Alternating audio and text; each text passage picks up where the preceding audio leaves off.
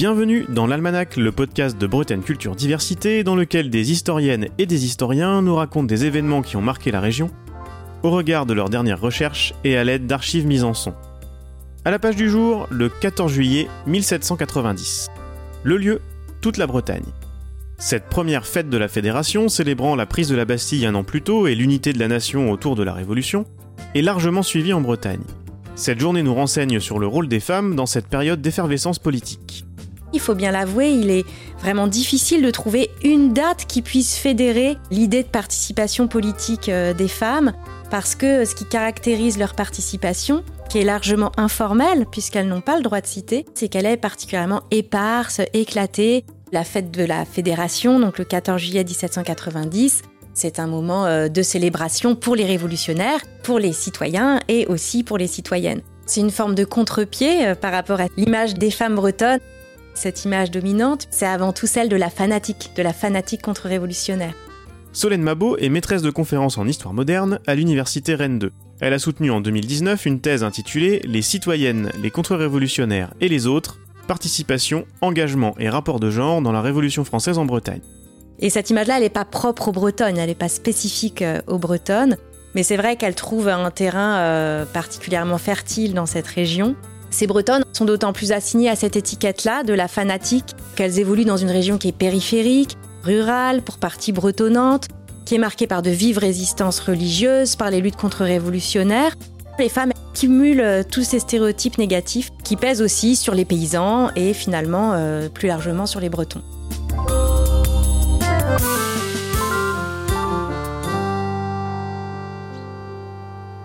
Dans cet épisode, vous allez donc nous raconter un versant moins connu de cette période complexe, à rebours de l'image forgée depuis la fin du XVIIIe siècle, celui du rôle politique des femmes et de leur implication dans le soutien initial de la Bretagne à la Révolution.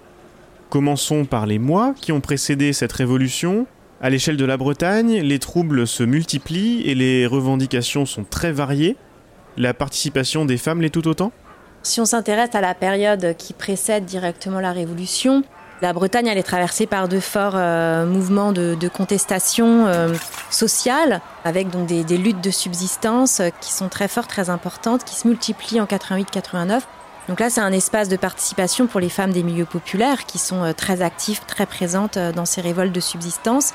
Évidemment, en fonction du milieu social, l'implication va pas être la même. Dans le contexte de la fronde parlementaire, donc au moment où il y a un mouvement de mobilisation en Bretagne pour défendre les prérogatives des parlements, face aux, ambitions de réforme de la monarchie. Là, on a un mouvement qui implique aussi largement des femmes de l'élite, hein, de l'élite parlementaire notamment, qui soutiennent donc euh, ce parti, et des femmes aussi, toujours des femmes de l'élite, de l'élite de la noblesse, mais aussi de l'élite du tiers, qui dans ces événements vont se réunir, produire euh, des discours, euh, des textes, donc s'impliquer aussi à leur façon dans le débat d'idées. On le sait, les débuts de la Révolution ne sont pas favorables aux droits des femmes, malgré l'égalité pourtant professée par les révolutionnaires de 1789 Pourquoi?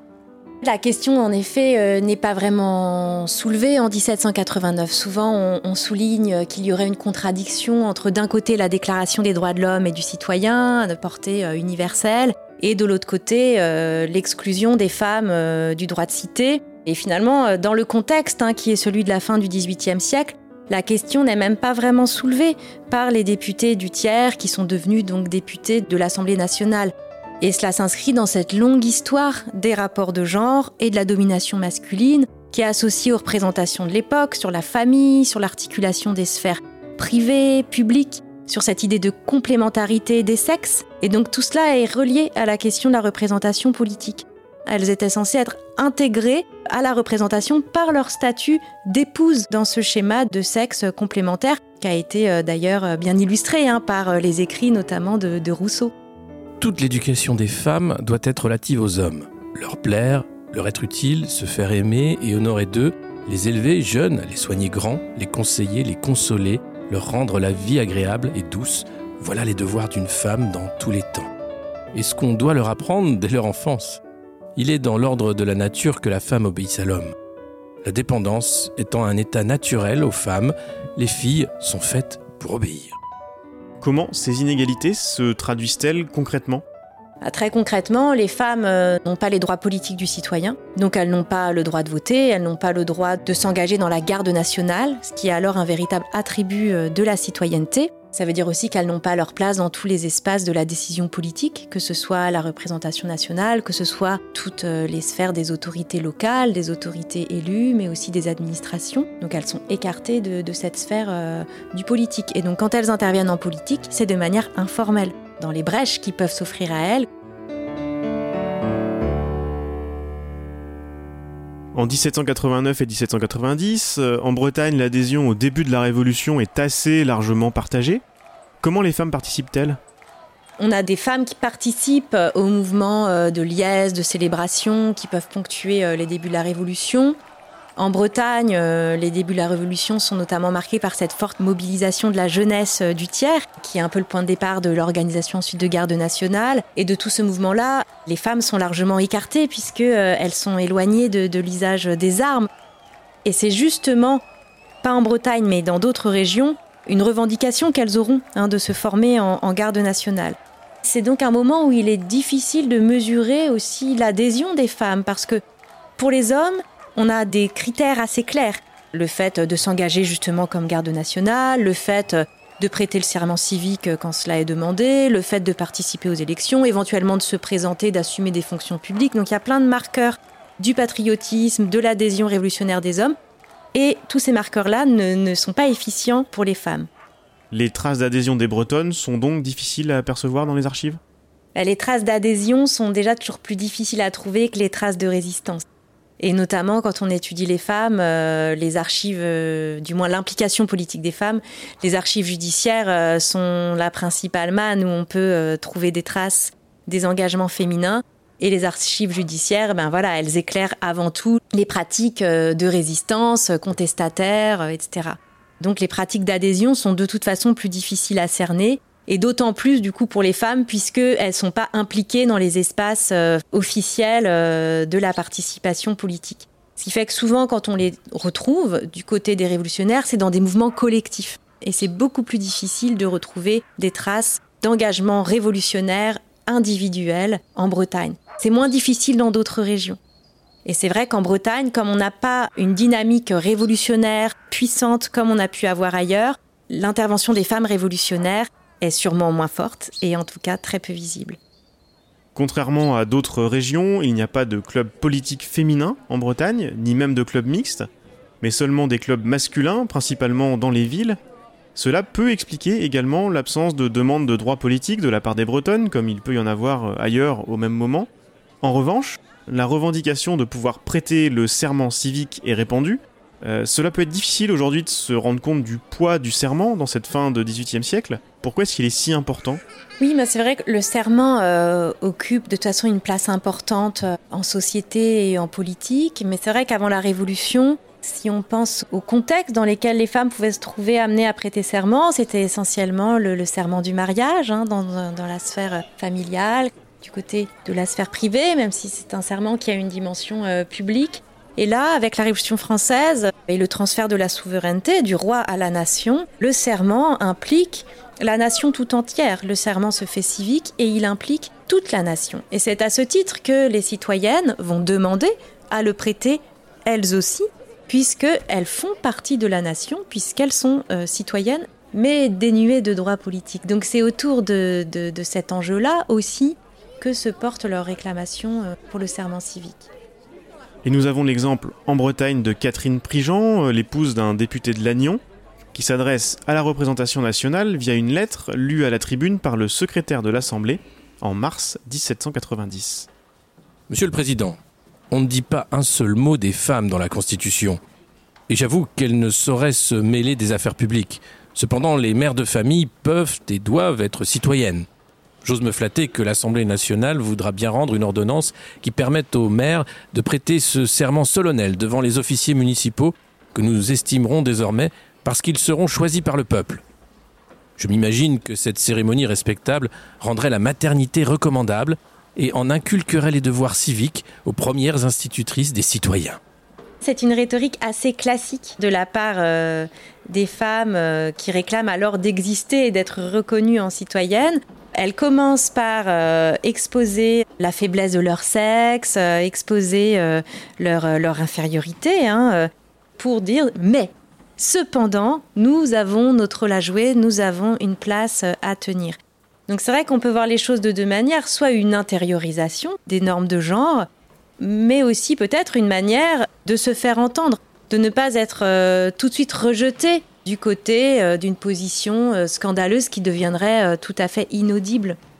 Et ensuite, ce que fait donc cette épouse de député, Catherine Prigent, elle demande une reconnaissance particulière pour les mères de famille.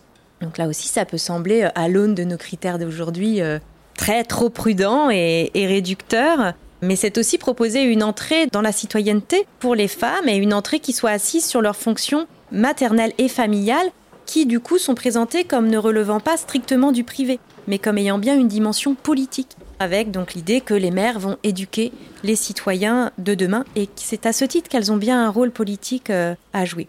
Alors on peut se demander est-ce qu'il y a une exclusion délibérée des autres femmes, les célibataires, euh, celles qui n'ont pas d'enfants, etc. Je pense que c'est plutôt le choix d'un angle un angle d'attaque hein, qui s'avère pertinent et susceptible d'être entendu pour réclamer à ce moment-là que les citoyennes soient admises au serment. Et d'ailleurs, la formule même des serments que vont prêter les femmes à partir de 1790 et surtout en 1791, bien souvent elles n'usent pas exactement la même formule que les hommes quand elles ne le prêtent pas en même temps, et ajoutent donc qu'elles jurent d'élever leurs enfants dans le respect des principes de la Constitution. Quelques semaines avant la lecture de cette lettre, déjà, on retrouve la trace de femmes prêtant serment à Pontivy lors d'un événement important. C'est la suite directe des affrontements de janvier 1789 entre jeunes bourgeois des villes et aristocrates que vous évoquiez tout à l'heure? Oui, en janvier 89, on a déjà un premier mouvement avec des jeunes gens qui affluent des différentes villes euh, vers Rennes pour soutenir donc les jeunes gens de Rennes. Et à, ce, à cette occasion, un premier pacte va être noué à l'échelle de cette jeunesse bretonne. Et c'est ce pacte-là qui va être renouvelé un an plus tard à Pontivy, en janvier 1790. À cette occasion, des serments sont prêtés de la part euh, des gardes nationaux qui sont rassemblés, un mois plus tard de la part euh, de délégués des municipalités, et les habitants de Pontivy euh, participent hein, collectivement à ces moments de prestation de serment. Ensuite, le serment est prêté individuellement par tous les députés et collectivement par les citoyens des deux sexes présents à la cérémonie, avec cet enthousiasme qu'inspire le patriotisme. C'est un petit peu comme un prélude à ce qui va se passer euh, ensuite en juillet et qui va prendre une dimension euh, nationale et cette fois décrétée, organisée depuis Paris. Donc on voit, c'est intéressant, il y, a, un jeu de circulation hein, entre Paris et la province autour de cette fête de la Fédération. C'est pas euh, purement une impulsion parisienne, puisque au contraire, il y a déjà des prémices et des épisodes précurseurs qui se sont joués ailleurs, et notamment en Bretagne. L'inspiration de Pontivy est d'ailleurs revendiquée par les citoyens de Paris dans une adresse lue à la tribune de l'Assemblée lors de la discussion le 5 juin portant sur l'instauration d'une fête de la Fédération, cette fois-ci au niveau national. Nous ne sommes plus bretons ni angevins, on dit nos frères de la Bretagne et de l'Anjou. Comme eux, nous disons nous ne sommes plus parisiens, nous sommes tous français. C'est le 14 juillet que nous avons conquis la liberté, ce sera le 14 juillet que nous jurerons de la conserver. Qu'au même jour, à la même heure, un cri général, un cri unanime retentisse dans toutes les parties de l'Empire Vive la nation, la loi et le roi L'enjeu, c'est d'organiser euh, à Paris une fête où viendront, seront reçues des délégations de tout le pays et en parallèle le même jour que la fête soit célébrée partout, dans toutes les communes de France, avec euh, la volonté de célébrer l'unité de la nation autour de la Révolution. C'est un petit peu le creuset, si l'on veut, de la fête révolutionnaire organisée à l'échelle nationale et orchestrée partout dans le pays par euh, les autorités euh, locales. À l'annonce de cette fête, le serment civique des femmes est là encore remis sur le devant de la scène. Vous avez par exemple retrouvé un débat à ce sujet dans la presse révolutionnaire morbianaise? Oui, c'est donc dans la feuille hebdomadaire de Lorient. On a un échange de lettres assez curieux. Trois femmes qui signent euh, leurs lettres par des initiales et qui se présentent comme des femmes.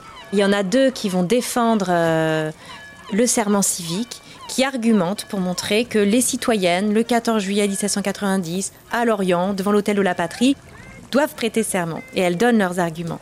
Et puis il y a une troisième femme, toujours anonyme elle aussi, qui est accusée par ses adversaires d'ailleurs de ne pas être une femme mais d'être un homme, qui elle prend le parti adverse et argumente pour montrer que ce serait absolument ridicule que des citoyennes aillent se donner un spectacle en prêtant serment alors qu'il s'agit d'un geste politique qui doit être donc réservé aux citoyens masculins.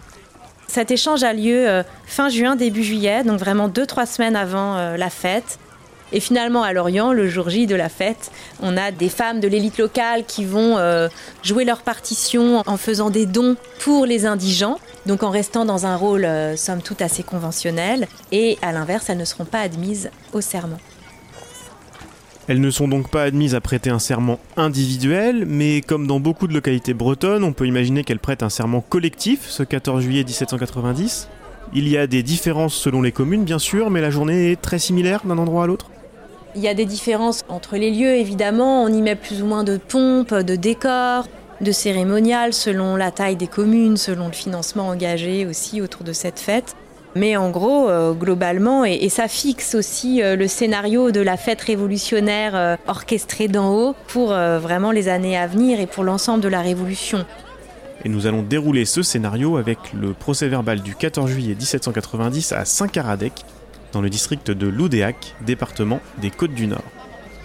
Le 14 juillet, à 11h du matin, les officiers municipaux et une grande multitude de personnes de tous âges et de toutes professions de l'un et l'autre sexe habitent. On a des, autorités constituées qui s'assemblent, qui euh, vont en cortège le plus souvent jusqu'à l'église, l'église principale de la localité, pour les petites communes jusqu'à l'église paroissiale.